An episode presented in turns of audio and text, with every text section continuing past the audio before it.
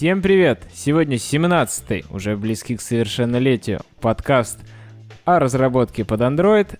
И сегодня у нас маленький, но удаленький выпуск про DroidCon и немного новостей. Сегодня с нами я, Денис Неклюдов. Сегодня с нами Саша Ефременков. Саша, привет. Привет, привет. Теперь тебя все увидели лицом на DroidCon с твоим кишочным докладом. Привет, Антон. Всем привет. И привет, Вадим. Привет. Антона и Вадима люди могли тоже увидеть на DroidCon или найти их. Но это было сложнее, чем найти Сашу. И тебя. Ну, меня вообще искать можно было не искать. Может, многие бы, наверное, хотели бы не найти меня, но я был, к сожалению. Ну да, развиртуализировались. Развиртуализировались, да. А, итак, начнем. Начнем мы с новостей. Есть такая тулза на гитхабе Android Tool Mac, которая позволяет записывать вашим QA или саппорту видосики и скриншотики с приложений ваших прям параллельно хоть с 10 подключенных девайсов, без установки Android Studio. Ну, ADB-то, наверное, нужен. Хотя, кстати, тут про ADB ни слова не сказано. Возможно, на работу. Я полагаю, он в нем э, забандленный. Да, да, да, да, в смысле он нужен однозначно, как бы куда без ADB, чтобы подключаться к устройству, но поскольку устанавливается вся эта тулза с помощью Brew, по, Homebrew. Вот, на, на GitHub открыл, есть там ADB лежит в нем. Ну вот, да, она вложена. В общем, удобно. Если вы не хотите заморачиваться, что-то устанавливать, просто выполняете брю и вы устанавливаете эту штучечку, и она позволяет записывать. И самое интересное, она помимо того, что не просто позволяет записывать и делать скриншоты, она еще позволяет выполнять любые shell-скрипты. Не знаю, правда, какие вы shell-скрипты можете сделать, но что-нибудь скопировать, куда-нибудь вставить точно можно выполнять. Еще на нее можно очень клево drag-n-drop ом APK шечку перетащить, и оно установится. Кстати, да. Кстати, это тоже на самом деле важное дополнение. Установить APK. И с него же запустить. Да. Из приложения установил, и а теперь открой Activity, та, которая там. Это вот какой-то неповторимый QA, у которого должен быть мало того, что Mac, у него должен быть Brew, и получается, он это все еще может, должен уметь пользовать. Ну, это уже третья проблема не такая. Ну, Брю ты сам можешь ему установить. Это да. Брю это для тебя, а QA ты даешь ссылочку на GitHub, и он просто скачивает и ставит DMG пакет, и все. Если бы там еще была кнопочка «Снять последние 100 строк лога», вообще цены не было. Ну, можно, можно дописать. Да, вот этого shell скрипта как раз не хватает. Вот его добавляешь, все, все задачи QA выполнены. Больше ему студии ни зачем не нужна. Он по сорсам не ходит. И скачивать, ставить, долго запускать, ему это не нужно. А еще эта штука iPhone поддерживает. О, ну точно для QA. Хорошо. В общем, распиарили, парни у себя на работе поставят. Кстати, да, кстати, нет у нас никаких новых ссылочек про JRebel, поэтому просто скажем, что JRebel хороший инструмент. У этой штуки встроенный ADB, а ADB с ADB есть проблема у тех, кто обновился на Sierra. Да, и вот тут как раз мы плавно подходим к этому. Тут, в общем, проблема в том, что периодически Android Studio теряет соединение от девайса после 5 минут, в момент, когда ты его подключил на Sierra, соответственно, через ADB. Вот. Собственно, вообще, на самом деле, здесь и такая же самая сбоку проблема в Sierra с идеей и с студией в том числе. Это поломка скроллинга э, в некоторых модификациях мэков, и это происходит не всегда, но проблема есть. Поэтому все, кто сидит на macOS, тем нежелательно э, вообще обновляться. Да-да, а кто, а кто не сидит на macOS, у того проблем не будет с обновлением на новый macOS, это точно. Ну да, кстати, эта бага висела в JetBrains э, еще трекере еще с июля, насколько я помню. Вот, и как-то ее проигнорировали, потому что там вот, когда вышли первые эти беты Сиеры, насколько я помню, вот, э, получается, они так как-то пропустили мимо ушей эту багу, и вот теперь у них это всплыло в большую такую э, шараду, которую нужно будет в итоге расхлебывать им. Ну, как-то я вот сижу, и у меня еще пока апдейт, слава богу, не пришел на Сьерру. По ADB это тоже бага заведена еще 3 августа, и там вот народ э, из Гугла отписывали, что, ну, ну, чувак, ну, вот когда будет релиз Сьерры, тогда посмотрим. Че вот сейчас будем париться и исправлять? Я, может, это уже исправлял тысячу раз. Но тут такое-то, диалог знатный прошел, тут, тут немало людей написало по поводу того, что проблема до сих пор повторяется, вы типа не пофиксили, как так. Собственно, после того, когда они сказали, мол, вот, чуваки, когда выйдет Асира, тогда и пофиксим. Угу. Сьерра вышла. Народ еще больше плачет. Ну, это, кстати, в утешение всем разработчикам, которые не поддержали еще Android 7 и дождались релиза, пока Ром не грянул. Вот видите, тут даже такие игроки, как JetBrains, десктопах не следят за бета-версиями, не успевают поддерживать новое. Так что... Ну, у них очень много, да, таких своих продуктов каких-то боковых. Тем более сейчас в последнее время JetBrains, они больше, наверное, не на стабилизацию, э, а на фичи. Они переключились в сторону фич. Вот. Эта тенденция уже где-то порядка года, может быть, побольше. Рынок диктует правила. Да. Угу. А что, у них есть конкуренты? Ну, кстати говоря, это в, боковая тема, то, что NetBeans ушел в Apache Foundation. Поэтому конкурента на один меньше. Понятненько.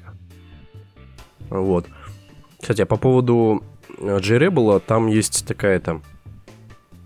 Была, была такая вот в чатике у нас, э, в нашем новом чатике. Собственно, кто еще не заходил в новый чатик, обязательно заходите. Я думаю, Денис, ты еще раз ссылку прикрепи. Может быть, кто-то в одном выпуске не нашел. Да, да, сейчас прикреплю. Тут в чатике зашла молва, что некоторым не нравится, как мы э, в кавычках агрессивно рекламируем, да, G-Rebel? Есть. Чуваки, мы не агрессивно его вроде рекламируем даже. Да не-не, да нормально, что, рассказали и все. Вот сегодня даже не будем ничего, даже ни слова не скажем, ни, ни разу не скажем слово за выпуск. К чему нам эти все слова про J-Rebel?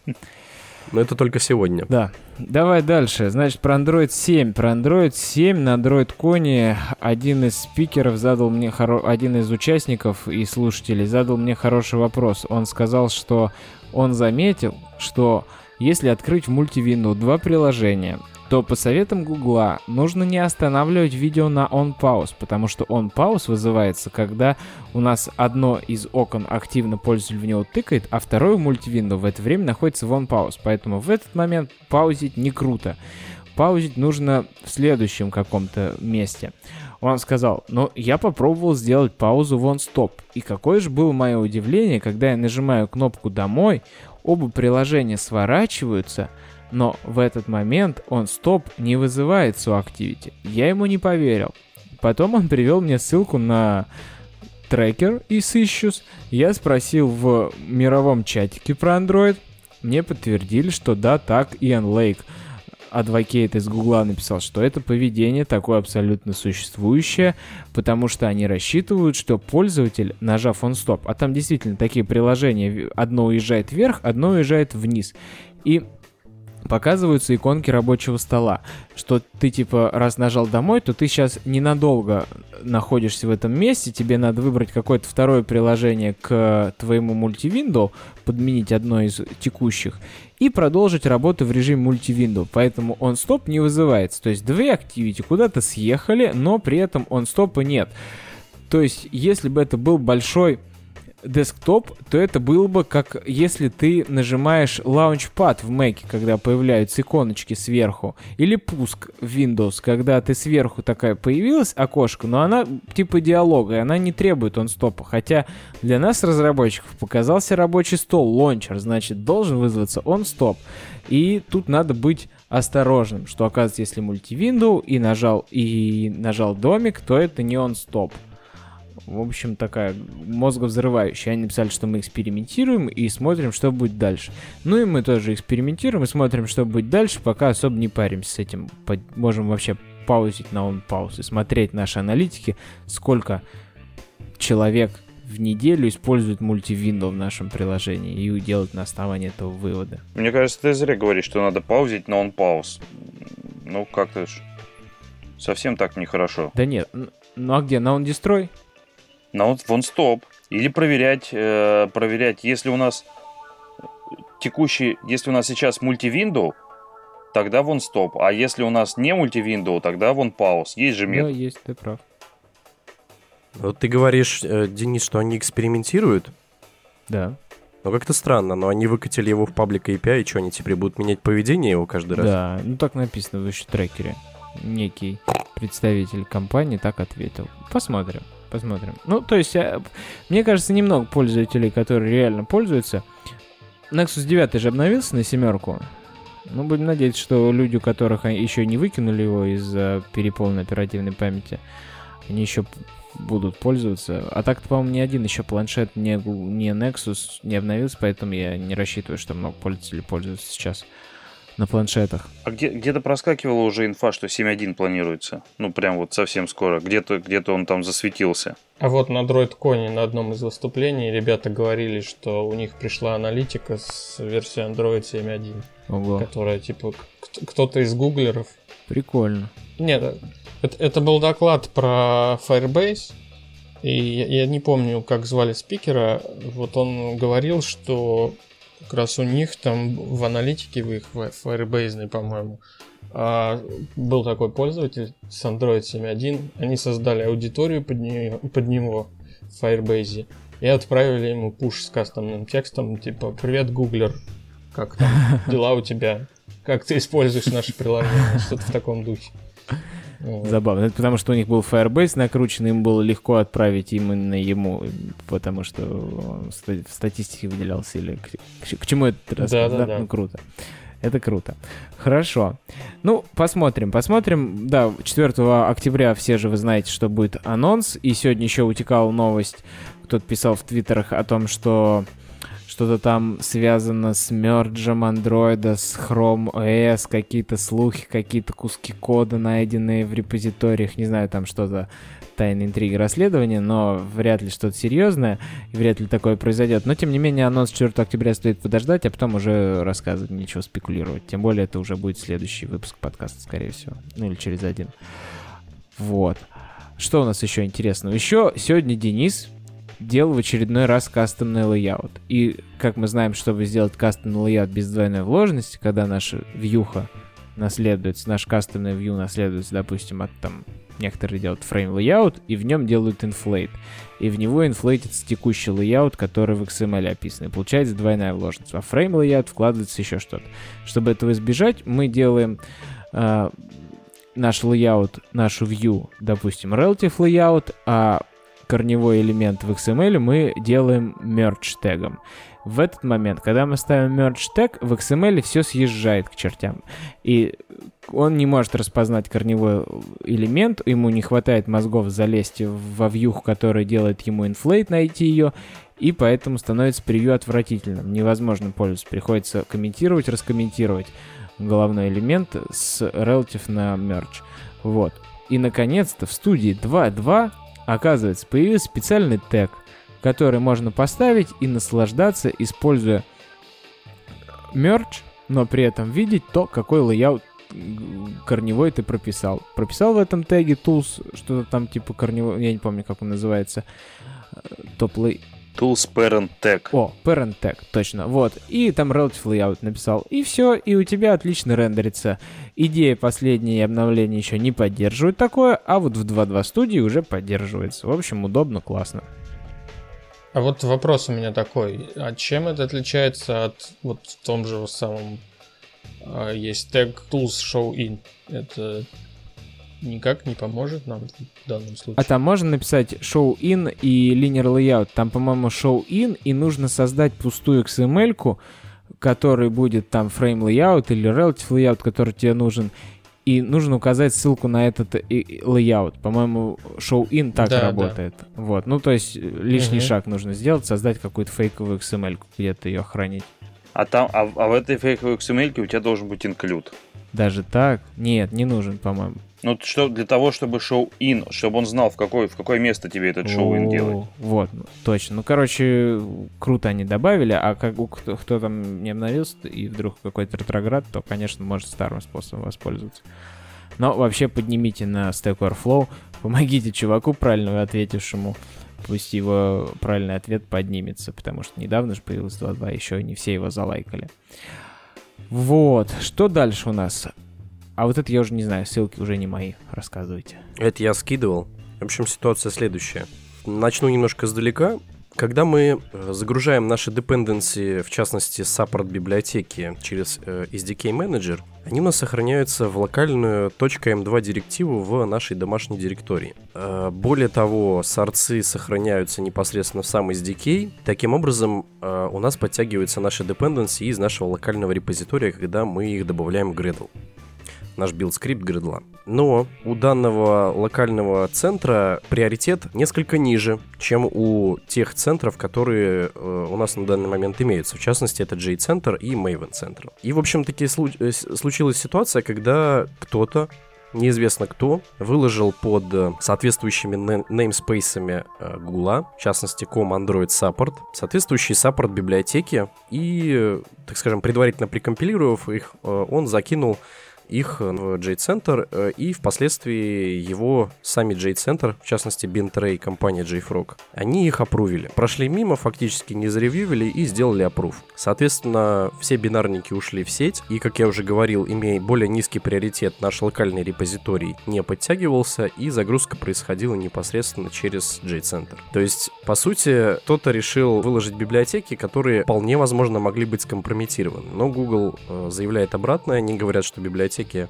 фактически идентичные, чексам одинаковые, переживать не стоит и говорят, что мы пообщались с J-Center, при такого не будет. Они зарезервировали э, у нас, э, скажем, эти самые namespace. Э, я пошел немножко дальше, решил спросить у чуваков э, из Бинтрея, в частности у Баруха, есть такой чувак э, русскоязычный, он там работает. Э, я с ним поговорил, он говорит, что... Сначала он сказал, вполне возможно, что все просочилось с Мейвена, но в, Maven, в Maven Central, как правильно, очень такая активная модерация, и туда нужно прям постараться задеплоить библиотеку, потому что процесс достаточно не из легких.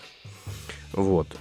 Соответственно, думали, что библиотека попала через Maven Central. Ничего подобного. Она зашла через J-Center. Тут вот проходила молва по поводу NPM в JavaScript, как там чувак удалил dependency, и там все полетело в пух и прах. А теперь такая же ситуация произошла и в Java мире. Вот, собственно, такая вот ситуация.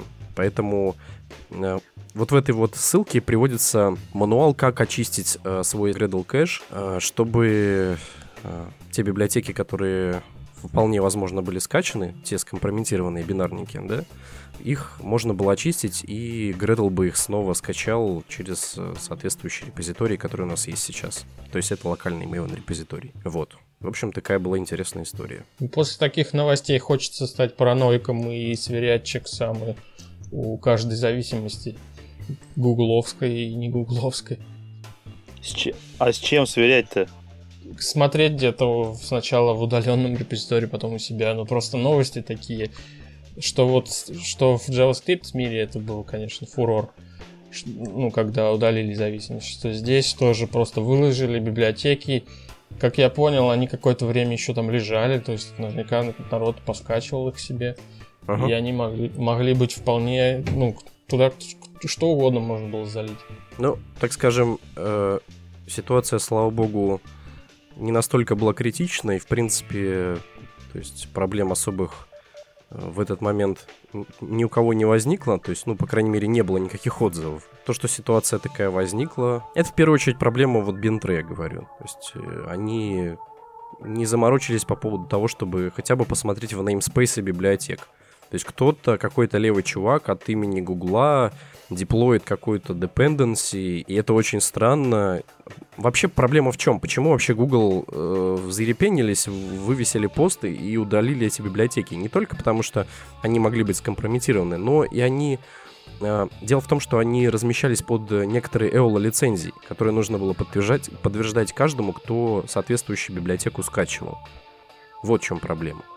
И, собственно, не подтверждая этой лицензии, получается, пользователь тянул с бинтрей из, соответственно, J-центра dependency, скомпрометированную dependency, и тем самым не соглашался с правилами. В обход соглашения. Ага. Вот, кстати, насчет обходов соглашения. Тут уже просочилась информация, что тулза, э, консольная тулза, которая, которая нам качает и обновляет наша SDK, она не, уже давно не получает обновления, и обновлять их, и получать их уже не будет. Что, я так понял, что Google говорит, э, все, ребят, обновляйтесь через студию. Через плагин, не через студию. Ну, да. Да, ну как бы в этом проблем нет, все будет происходить автоматом или, вероятно, посредством какой-то Gradle таски, просто поменяется, как так скажем, флоу э, на CI-машине в частности и вот на машине разработки. А как же подтверждение этих самых лицензий? А кто тебе мешает вывести через э, там, Gradle консоль или соответствующий там UI-элемент в студии соглашение? Никто не мешает. А на CI? Ну, в консоли. Понятно, там также, также будем... В command line Х... соглашаешься с. Хэш... Или, или хэши писать в папочку. Либо так. Угу. Давайте поговорим про Legacy тесты, про то, как тестировать Legacy код. Да, это я тут закинул ссылку из последнего Android Weekly. Тему часто это поднимают. К тестам в Android мире относятся как-то так настороженно достаточно, но тем не менее постоянно поднимают проблему о том, что наш, наш код такой связанный, мы не можем протестировать, а если начнем тестировать, то придется все переписывать, переразбивать. В общем, как бы говорят, что проще не начинать. Вот в очередной раз вышла статья с полезными советами. В принципе, советы эти уже в том или ином виде э, перечислялись в различных местах. Вот. Но все равно они действительно ценные.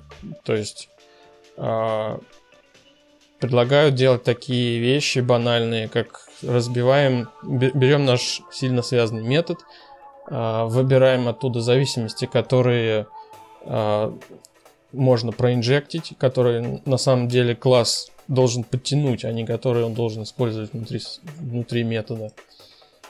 И, например, пробуем посмотреть, что получится, если передать во всяческие места null, какие-нибудь единички и прочее. Ну, то есть, если код не наш и сильно старый. Совет кажется, конечно, глуповатым, но, с другой стороны, что если это прокатит, вы можете получить а, тестируемый какой-то кусок кода, даже передав какие-то места налы. Вот. Ну и здесь на примере, опять же, расписывается, как сделать код менее связанным, как, э, может быть, какие-то части заинжектить, а, сделать обходные тестовые классы, которые просто внутри себя не, не содержат реальных вызовов каких-то там сетевых или к, базе, к базам данных и заинжектить их в, в тестируемый код. А я когда читал эту статью, я еще заодно вспомнил недавно тоже прочтенную статью, в которой похожие примеры приводятся. А, может быть, она не очень релевантна, потому что там примеры на .NET, но по сути как бы все очень актуально. Если заменить э, код на .NET на Android, ну, то есть на, на Java какие-то э, методы и объекты, все будет тоже актуально. Соответственно, вот прочитайте по ссылочке. Ну, после подкаста у нас будет набор ссылочек. Там тоже приводятся примеры того, как ломать скрытые зависимости в коде, всякие хитрые стратегии, как быстренько разбить э, Legacy код на какие-то независимые части, протестировать их. И опять же есть более глубокие ссылки на еще статьи, на презентации, э, там целых 9 ссылок. В общем, такое собрание ссылок по теме ТДД в старом проекте. Ну вот потом Денис приведет эти ссылочки. Круто. Потому что действительно частенько думаешь, боже мой, но протестировать надо, чтобы следующие изменения не поломали до конца. К тому же, когда ты покрываешь код, даже если ты покрываешь Legacy код, ты лучше понимаешь, как он работает, поэтому если нет сил на рефакторинг, ну, да. это точно полезно. Да, вот в статье там приводится тоже банальная вещь о том, что для того, чтобы какие-то вменяемые тесты написать, нужно для начала разобраться досконально в том коде, в который ты собрался тестировать. Ну а по мере того, как ты будешь разбираться, ты заодно сможешь может быть, его разбить, отрефакторить и все такое прочее. Да. Так, давайте еще последнюю библиотечку. Накидывают с библиотеки в прямом эфире, честно.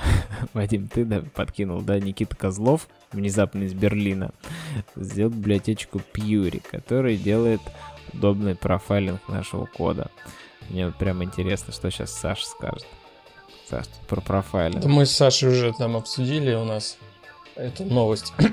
да, собственно, какое-то время назад мы э, заморочились с тем, как удобно профайлить код.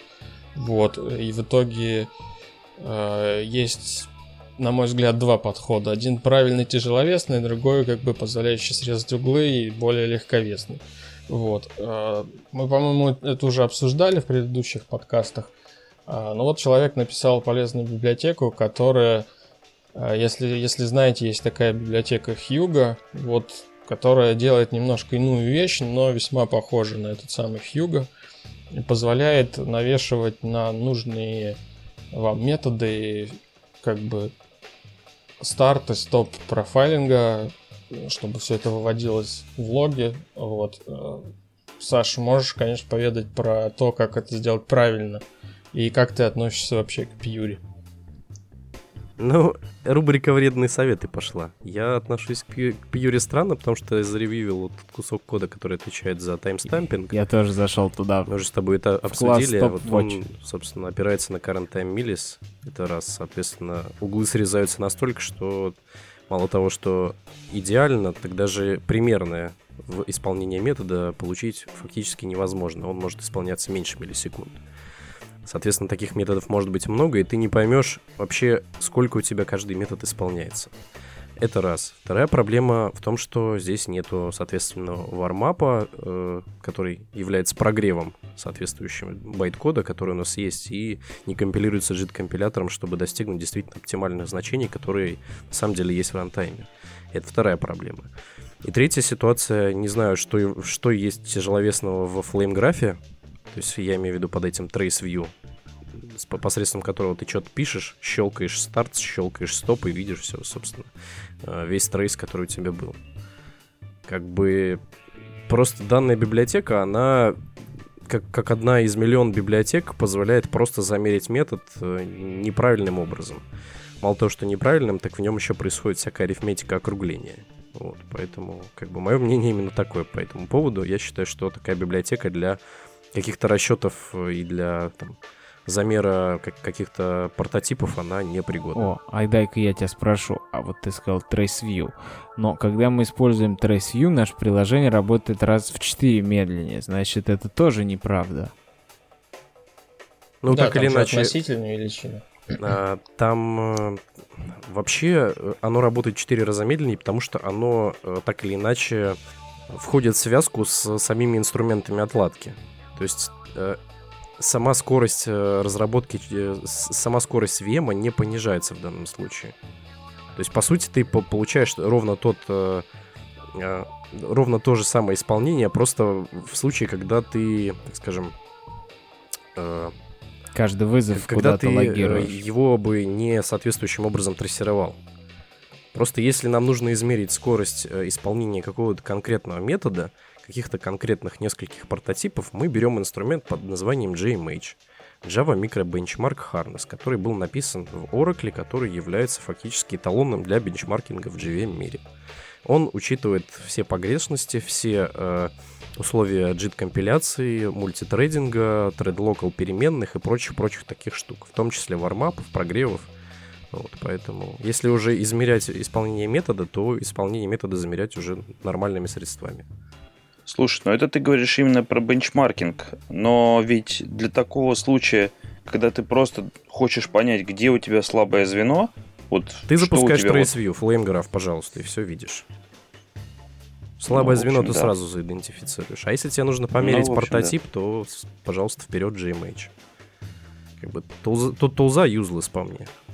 Я бы сказал, что если ты собираешься мерить методы меньше одной миллисекунды, то действительно инструмент этот не подойдет, и речь тут об этом не идет.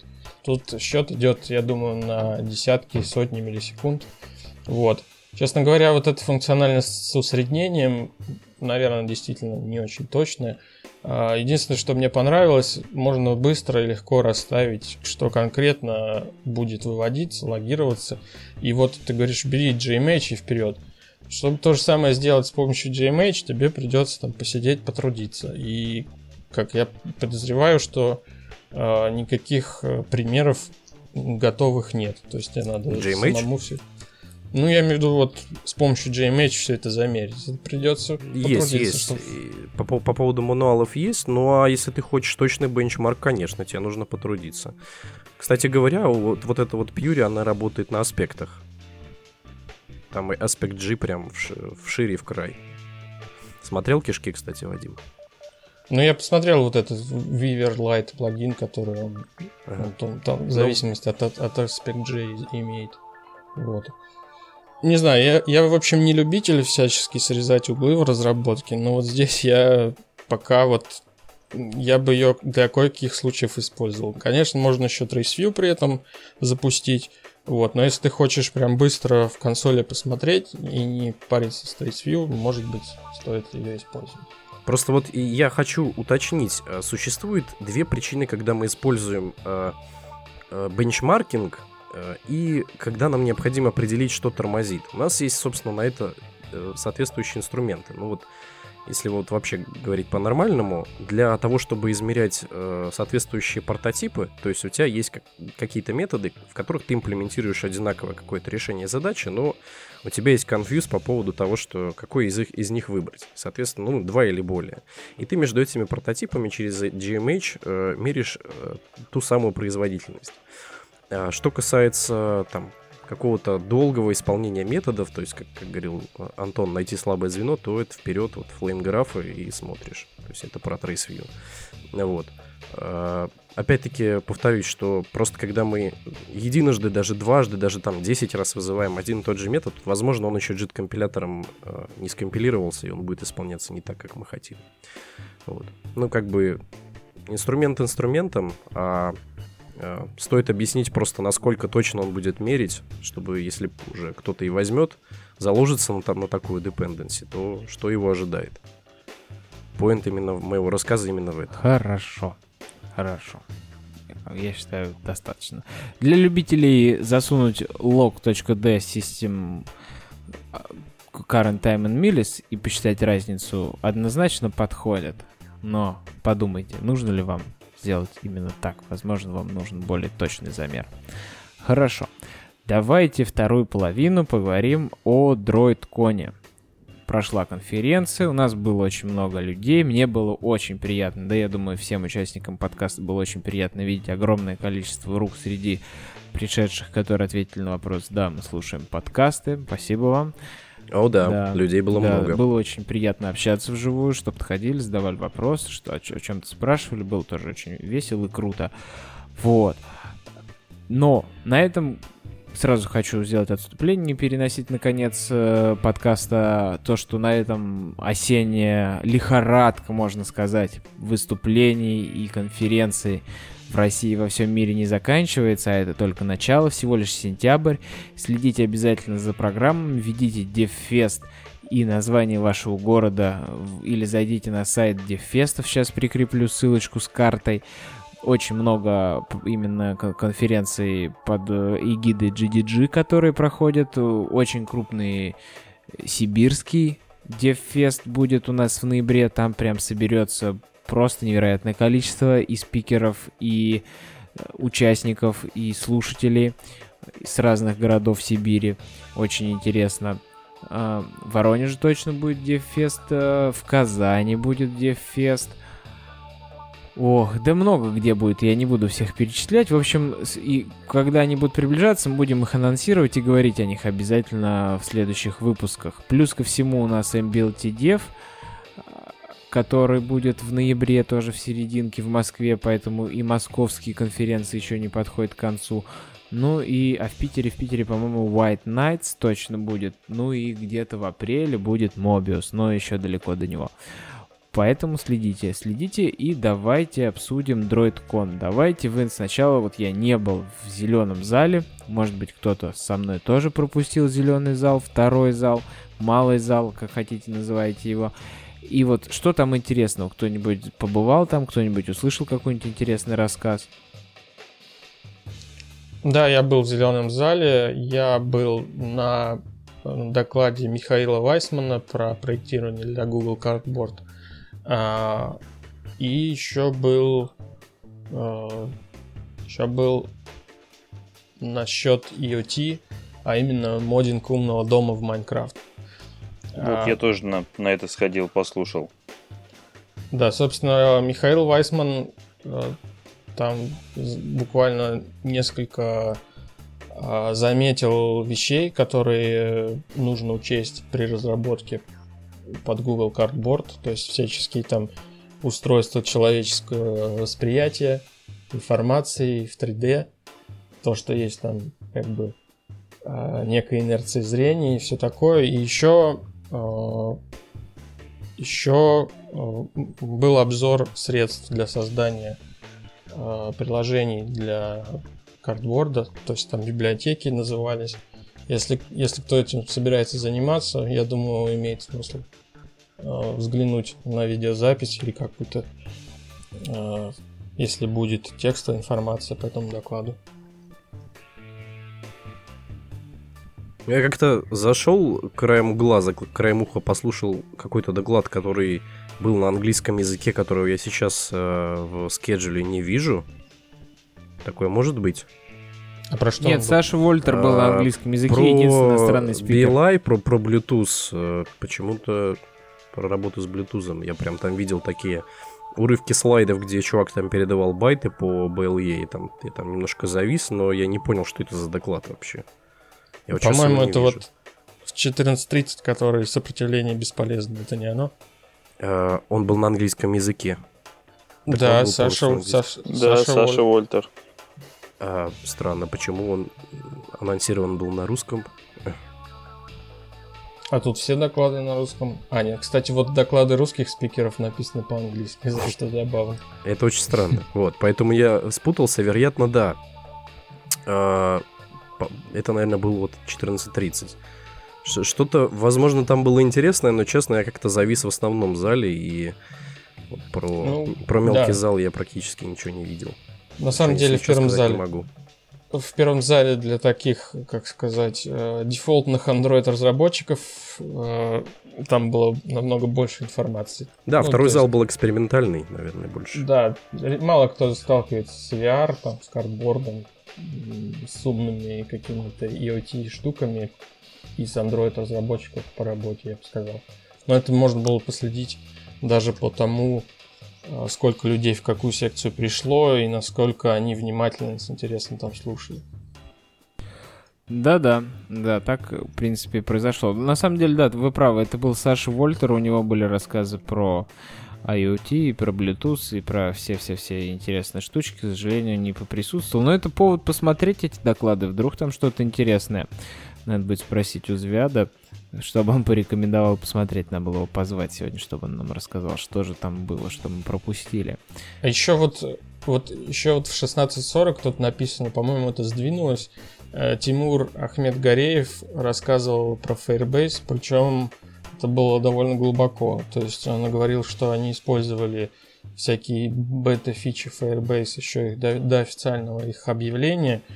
И мне показалось, он заюзал вообще все, что там можно было, для того, чтобы э, улучшить ретеншн там юзеров своего приложения и прочее. Вот как раз, помните, я говорил про Android 7.1 и аудиторию, это вот как раз на докладе Тимура было. И тоже было много интересной инфы. Вот кто хочет э, поглубже в Firebase разобраться, узнать, стоит послушать. Э, я так понял, ребята пробуют на своем приложении, на продукте, который развивают вообще все. У них есть на это время, э, деньги, и, соответственно, они про всякие экспериментальные штуки хорошо рассказывают.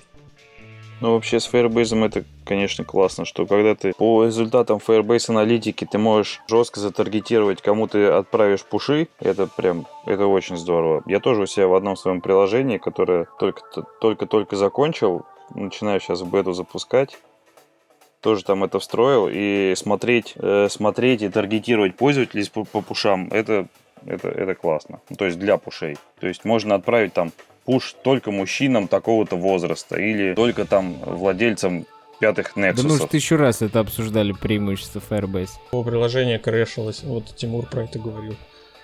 То есть тоже интересный кейс.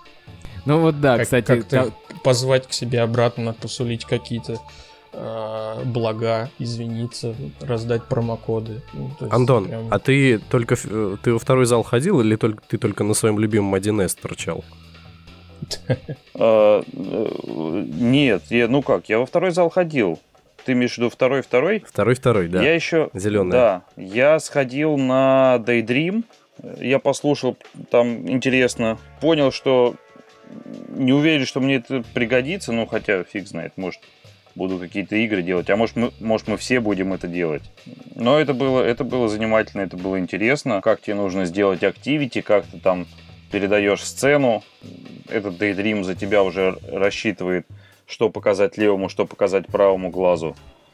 Это прям, прям занимательно было. И ходил тоже э, на Майнкрафт послушать. Это то, как этот Саша Вольтер э, декомпилировал Майнкрафт. Ну, в общем-то, что-то во втором зале, если честно, я зашел, я не впечатлился. Там вот, видимо, была какая-то проблема с оборудованием, как проблема.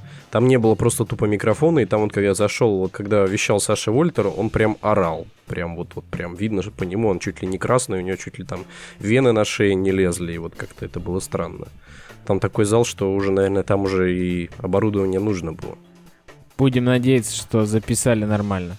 Там еще под конец, когда народ, может быть, устал от первого, от потока в первом зале, подтянулось больше людей вот на последние доклады про Firebase, про тестирование SDK, и там даже места не хватало, ну, не было себе сидячих мест для людей, то есть кто-то там стоял, кто-то к стене прислонился. А я помню, когда я это выходил на свой доклад, прям такая гора людей встала и ушла. Я думал, о, отселись. Народ распробовал Firebase. Да-да-да, и по- побежал смотреть. Но у меня там это, со мной в параллели были эти от, от метрика, да-да-да. Я вот прям видел, я говорю, я вышел прям на сцену, смотрю, там прям народ так вш, толпой выплыл. Во втором зале там еще больше сдвинулось, чем в первом. Все. А, то есть там было так все эпизодично, да? Да, да, там был у них больше Ну да. сдвиг, чем на 20 минут, поэтому еще сложнее было синхронизироваться зал на зал. И люди, наверное, поняв стабильность, приходили к нам. Но согласен, что трафик у нас упал в первом зале, когда 1С вышли рассказывать про свою интересную продукт, связанную с кроссплатформенной разработкой сразу на три приложения. Ну, интересно, же. Не, для, для меня было интересно узнать, узнать о том, что вообще существует кроссплатформенный движок от 1С, который позволяет на три платформы писать. Для меня было интересно. К тому же я уверен, что много сервисов на 1С, которые нужно быстро интегрировать в мобилы, и как раз-таки это делает с помощью их софтверного решения. Поэтому это хорошо, что оно есть. Они молодцы. Никто не Мгм. спорит. Давайте, что у нас там еще? Про телевизоры доклад не был интересен. Про Android TV. Спасибо Саше Белову. Он рассказал хорошо, как есть, почему, какой стандарт нужно использовать, как это сделать. Там очень, оказывается, просто для телевизора сделать простенькое приложение. Там прям шаблончик накидывается за просто создать приложение, и все, и оно уже красивое с э, этими, с канальчиками, с видосиками вашими. Подгружай новые не хочу. В общем, классно, оказывается, все это делается. Ну и про Chromecast. Еще же не- был не раскрыт мир игр для Chromecast или Google Cast, как сейчас правильно называть. Но про контент было хорошо сказано. Мне понравилось. А про, про Chromecast он вещал уже, да? Да, да, ну он называл его просто не Chromecast, а Google Cast, потому что он переименован уже, наверное, год как официально. Ну да-да-да. да. Вот, да, а так он его все время называл свисточки, свисточки и говорил про них, да. Был так. Насчет э, Chromecast э, хочется отметить, что по случаю существования Chromecast э, Miracast выпиливают из андроидов. Ну, то есть раньше я, ну, с четвертым, с пятого, с четвертого и с пятого Nexus я мог на свой телек транслировать прям вот по Miracast без проблем экран. Мгм. А Nexus 6P так не может, О. несмотря на то, что у него Miracast, ну, говорят, что если его рутануть и в build prop э, прописать, что Miracast включен, он будет работать. А так Вот нет. подстава. А работает приложение, я забыл, как оно называется, от какой-то команды типа соз- создавшей ТВРП Recovery, а, которая позволяет э, тебе кастить твою картинку. Allcast. Allcast приложение Да называется. я же даже не договорил, а вы уже в угадайку играете. Которая позволяет кастить на Apple TV. Вот. А есть такое приложение, которое позволяет кастить на Apple TV. Вот мне интересно, как оно. Хотя там же, Ого. там же тоже не мирокаст. Там же, скорее всего, кастить не э, картинку со смартфона, не изображение мирокастом, а просто, как обычно, JSON-чик передавать, чтобы он там открывал URL по видеопоток и начинал его воспроизводить на Apple TV. По-моему, там нету шара экрана. Хотя я уже не помню. Сейчас найду, постараюсь ссылочку. Было такое приложение, точно. Так, что там у нас еще интересного? На закате конференции также еще выступал под вечер Дим Провоторов, Material Design, мой как, земляк, земляк из Воронежа, вот. У них крутая веб-студия. О, вот это крутой был доклад. Хороший, да, мне тоже понравился. Он привел очень интересные примеры материал дизайна. Он пересмотрел огромное количество разных конкурсов по материал дизайну за последние годы, чтобы подобрать этот материал. И рассказал о том, что, на его взгляд, самое интересное, какие представители, какие решения используют. И вот он это обсуждал. Помимо. Ну, гла- главный итог его, его доклада был в том, что да, используйте материал дизайн, но вот вам перечень фишечек, которыми вы можете отличаться. И он прям привел перечень фишек, которые помогут тебе выделиться, потому что все приложения, если ты прям вот четко-четко следуешь гайдлайнам полностью, слепо, то ты будешь как вот с фабрики клонов. Мгм. Мгм. Это правда, это правда. Они хоть и выглядят одинаково, но надо чуть-чуть, чуть-чуть включать э, смекалку. Но сильно не умудряться. То вот на про- прошлый Android Weekly кто-то выложил Fab Navigation меню библиотеку. Вы бы знали, какой ужас. Она берет и с Fab раскрывает дровер. Боже мой. Мой дизайнер чуть на голове не пошел, когда увидел это. Вот. Так что надо быть оригинальным, но с умом. С умом и вкусом. А я еще видел где-то ссылку тоже на какой-то navigation драйвер, который выглядит как такой полукруглый и с анимацией пере- переезжает туда-сюда. Ага. То есть А, ты это что-то такой- там вот на работе скидывал, да, по-моему? Да-да-да, я потом, и потом могу ссылку прислать, я когда увидел, я просто подумал, вот это вот эффектное решение, но делать его не стоит. Вот, а Дима, да, молодец, Дима молодец, я видел его выступление в Воронеже еще, получается, в прошлом году, но это было другое выступление, но по схожей тематике. А, Он как раз говорил, как они у себя в студии э, делали материал дизайн, но тогда у него было меньше примеров. Сейчас он подготовился, набрал их, отсмотрел все конкурсы. И я, честно говоря, тоже был впечатлен, несмотря на то, что я уже какую-то часть его доклада видел. Мгм. Слушайте, коллеги, а может мы сможем э, прикрепить как-то к подкасту ссылки на презентации, которые были на DroidCon? Да. Да, да, да, Денис организует. Да, давайте, я организую презентацию, если администрация организаторов DroidCon не воспротивится, и спикеры, ну, спикеры, я думаю, тоже я спрошу. В общем, постараемся прикрепить. В идеале, конечно, видео прикрепить, но видео, я думаю, еще не будет готово. Но я поинтересуюсь, может быть, уже и видео будет готово. Было бы замечательно. Если видео появится, мы обновим ссылки на сайте и оповестим в телеграм-чатике. Хорошо, я спрошу у него. Хорошо. Так, Саш Смирнов, наш старый знакомый, рассказал нам о UI, о том, как делать хороший UI, о том, как его... Ну, в принципе, кто давно уже делает кастомные компоненты, кто делает какие-то анимашки, и ну, там даже не про анимашки было, а просто про сложные UI-элементы, как про их размещение на экране, их отрисовку, тот уже в курсе, но интересно послушать, э, напомнить себе еще раз. И также он рассказывает про профилирование, про то, как просматривать и э, понимать, почему у тебя рисуется медленно. Тут стоит отметить, что, конечно, на многих спикеров сказалось 20-минутное ограничение, там 25 максимум минут я разрешал выступать, и вот эти временные рамки не позволяли раскрыться полноценно с докладом, и люди, которые привыкли на 40 минут рассказ насыщенный устраивать, тут было в такие рамки тяжело войти. Но вот Саша как раз, Ефременко, Саш, тебе удалось отлично, я считаю, несмотря на глубину твоей темы, ты так прям осветил зачем, почему и как. И всем стало понятно. Ну, я надеюсь, что всем. Кстати, да, уложился я в 23 минуты. И я думал, что я уложусь минут в 30, потому что последние прогоны у меня были 27-25 минут, там, то есть не включая там вопросы. Да, получилось прогнаться быстрее. Я, правда, пару нюансов я у меня выскочило из головы в силу там э, некоторых технических проблем. Э, там у меня что-то там э, вот, монитор, фоновый монитор, который у меня был перед лицом, он почему-то отвалился на пол этого презентации. Поэтому я смотрел на главный экран, задрав голову вверх. Вот. Э, ну да, надеюсь, что люди поняли, о чем речь, о том, как работает сериализация, о том, как самому можно написать свою сериализацию, о том, как там аллоцировать э, данные в памяти, как их соответствующим образом э, ими, ими жонглировать. Надеюсь, люди поняли, что такое, там, не знаю, синхронизация, механизм синхронизации и некоторые такие хаки с памятью, которые можно делать. Собственно, mm-hmm. это все я и освещал. Mm-hmm. Хорошо. Даня у нас тоже рассказал хорошо про View Model, про View Bidding.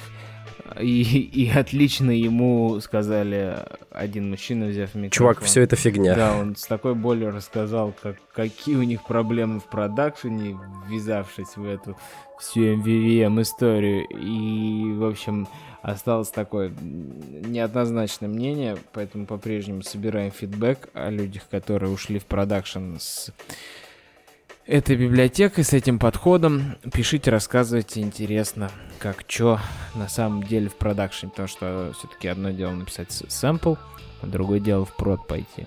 А вот про прод, кстати, Никита Слушкин рассказал от души просто. Вот по многим понравился этот доклад больше всех, и, по крайней мере, запомнился. Да, мне, наверное, тоже. Мне, наверное, точно больше всех. Ну, по крайней мере, это, может быть, был не самый технический хардкор, но он был такой прям вот, прям очень было интересно как послушать, как все они все это сделали. Да, многие... Это вы про Aviasales сейчас? Да, это Aviasales да, да, да. рассказывает о проблеме, которой многие либо подходят, либо каким-то образом избегают. Но когда ты к ней приходишь, у них абсолютно здравое решение. И именно так нужно делать. Вот жалко, у нас Антон сейчас отвалился, потому что именно Антон был приглашен год назад, там, сколько, полгода назад на первые подкасты, когда мы рассказывали про Continuous Integration, и он рассказывал про Continuous Translations, потому что именно они в StoryMe решали эту проблему с локализацией на несколько языков постоянной. И вот как раз-таки Никит Слушкин решает ту же проблему, Потому что когда переводчик пишет строки на новых языках, он должен понимать, а где же эти строки в приложении. И вот как раз-таки их экспрессы-тесты, они не то что тесты, а они экспрессы-скриншоты, которые открывают в нужном месте, нужной позиции приложения, в нужном состоянии, и просят э, тулзу сделать скриншот. Или там вообще отснять весь элемент, если он скроллится, то вот все, весь список, всю длинную всю длинную балалайку, которая у них получилась, и прислать это человеку, который переводит, чтобы понимать, ага, или показывать диалог. И вот, вот здесь вот такая строка. И именно в этом контексте переводчик делает максимально качественный, контекстозависимый перевод, понимая, о чем идет речь. И это очень круто. К тому же они зовут и приглашают желателей, желающих законтрибьютить к ним в open source – Поэтому, да я чувствую, мы в революте перейдем к ним скоро с, с, с этим предложением законтрибьютить в open source, потому что мы близки тоже к локализации на несколько других языков, поэтому это у них отличное решение, почему бы не развить его и не сделать популярным. Вот. Юрий Шмаков, забыл или Шмаков, прости, Юр, забыл. вот. Юр, значит, рассказывает про библиотеку Moxie MVP, как она устроена, потому что Юр как раз ее написал, один из участников. И вот они сделали этот MVP, я хотел сказать MVP монстр, но он не монстр, просто библиотека, которая структурирует твое э, взгляд на MVP, и если вы делаете MVP, то и, как всегда, как, как мы и говорили про... Как пред, называлась предыдущая библиотека популярная западная? Мосби? Мосби, точно. Вот как Мосби структурирует ваше понимание MVP, так и Мокси структурирует ваше понимание MVP. Поэтому посмотрите на нее и старайтесь, может быть, без нее писать хорошо и чисто, может быть, с ней, но в любом случае лишним не будет. Как лишним, наверное, не будет послушать мой доклад, если вдруг вы что-то забыли про новинки нового андроида, про изменения в API. Тоже там чуть-чуть упомянули, рассказали, вроде как не зря я думаю, что-то люди подчеркнули. Вот вы что-нибудь подчеркнули из моего доклада, интересно? Да, по поводу того, что э, в, в нотификации э, вот эти вот multiple notifications, в случае, когда э, ты хочешь определить какое-то из сообщений как, как свое, то тебе нужно передать параметром null. Вот это решение какое-то вообще дикое. Я так сидел, секунд 30 подумал, а там константы никакой не было для этого добра. Да, это забавно. Еще люди говорили, что они узнали о выборе локализации новой стратегии, раньше не знали. Ну да, да, да. Это тоже прикольно. Вот. Хорошо. Ну что, я думаю, на сегодня полноценный выпуск готов. Спасибо всем, кто пришел. Спасибо всем, кто пустил наши свои уши и продолжает слушать, писать фидбэк. Оставайтесь на связи. Обещаем, следующий выпуск будет большой и про безопасность. Вот. За сим все. Всем пока. Ребят, и вам тоже спасибо и пока. До новых встреч. Спасибо. Пока-пока. Пока. -пока. пока.